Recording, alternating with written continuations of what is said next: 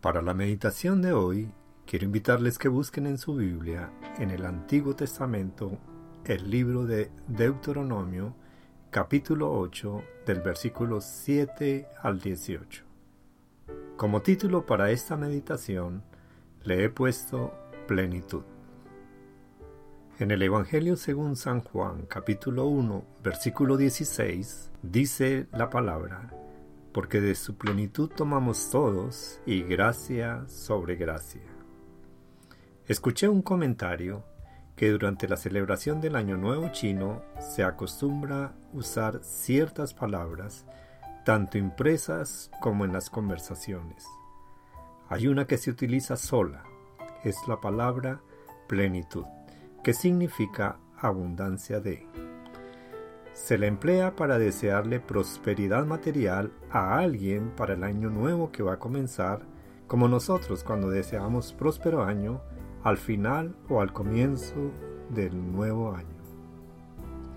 Antes de que entraran en la tierra prometida, Moisés les contó a los israelitas sobre la riqueza y la prosperidad que encontrarían allí en la tierra que Dios les había prometido. Deuteronomio capítulo 8 del 7 al 9. Tendrían todo lo necesario y aún más, pero les advirtió sobre el peligro de olvidar que Dios, aquel que los había sacado de la esclavitud en la tierra de Egipto y los había protegido durante el viaje, era el que les había dado esa abundancia, según el versículo 11.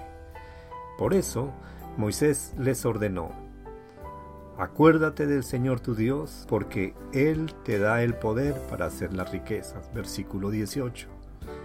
Desde luego, riquezas no se refiere solo a cosas materiales. Todo lo que tenemos le pertenece a Dios. Nuestro Señor Jesucristo le dijo a sus discípulos, yo he venido para que tengan vida y para que la tengan en abundancia.